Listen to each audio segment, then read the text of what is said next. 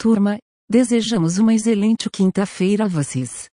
Ao final das notícias de hoje, a gente apresenta pela primeira vez um curso que ensina a criar, na prática, uma API em Node seguindo as melhores metodologias do mercado. Novo vazamento expõe fotos provavelmente utilizadas para autenticação em aplicativos bancários, 13 mil fotos de pessoas segurando RGS, CPFS e CNHS estão à venda em um fórum especializado em crimes cibernéticos. Não se sabe ainda a origem do vazamento, com o criminoso apenas afirmando que os dados foram obtidos de um site brasileiro. A base está à venda por 300 dólares, cerca de 1.500 reais. As informações são do Tecmundo. Primeira patente emitida em nome de uma inteligência artificial, o sistema neural, Dabus, foi registrado como inventor de um recipiente para alimentos com melhor aderência e transferência de calor.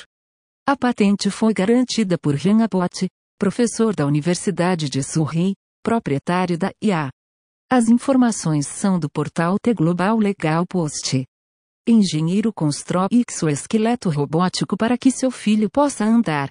Jean Luiz Constanza tomou como desafio a construção do dispositivo quando seu filho Oscar o perguntou se conseguiria construir um robô para ajudá-lo a andar. O sistema é totalmente controlado por voz e concede mobilidade extra para pessoas em cadeiras de rodas, auxiliando-as a levantar e andar por conta própria. As informações são do site Futuris. Governo prevê 100% dos serviços federais em formato digital até o final de 2022.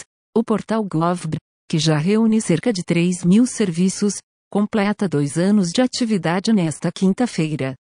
O sistema recebe 164 milhões de acessos mensais, sendo a maioria, 62,9%, através de celulares.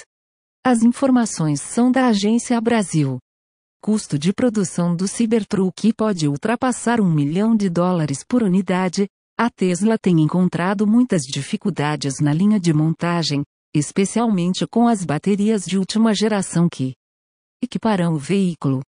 Elon Musk, no entanto, afirma que o Cybertruck é o melhor veículo já desenvolvido pela Tesla e parece ter sido criado por alienígenas do futuro, acrescentou.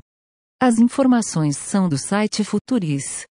Astrônomos propõem ferramenta centralizada para contrapor satélites da Starlink, o Satub, irá desenvolver abordagens técnicas para mitigar a passagem das megaconstelações de satélites em observações astronômicas, prevendo passagens e correção de imagens marcadas por rastros desses objetos em baixa órbita terrestre.